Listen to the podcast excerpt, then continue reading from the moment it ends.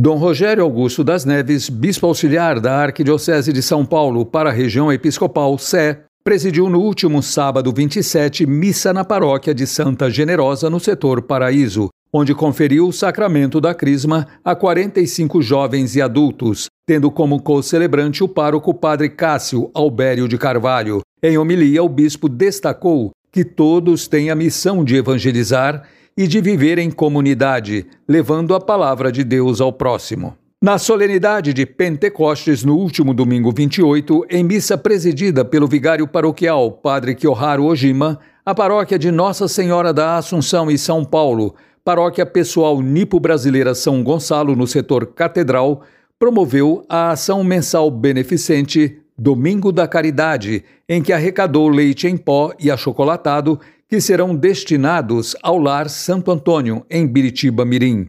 Na mesma data, houve também missa em louvor a São Benedito, presidida pelo padre Luiz Fernando, capelão da Igreja de Nossa Senhora do Rosário dos Homens Pretos, missa esta organizada pela Pastoral Afro da região episcopal Sé. A imagem peregrina de Nossa Senhora de Fátima, vinda de Portugal, esteve presente na solenidade de Pentecostes na paróquia de Nossa Senhora do Rosário de Pompeia, no setor Perdizes, em missa presidida pelo pároco Padre Adailton Mendes e co-celebrada pelo vigário paroquial Padre Juliar Nava e Lucas Rodrigo da Silva.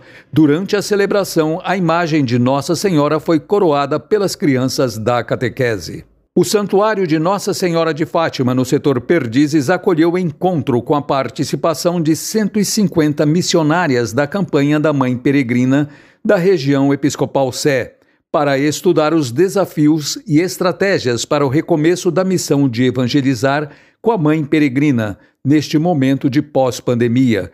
O encontro teve a participação da irmã Márcia de Guzmão e a irmã Ana Maria Lima, do Conselho Provincial de Atibaia.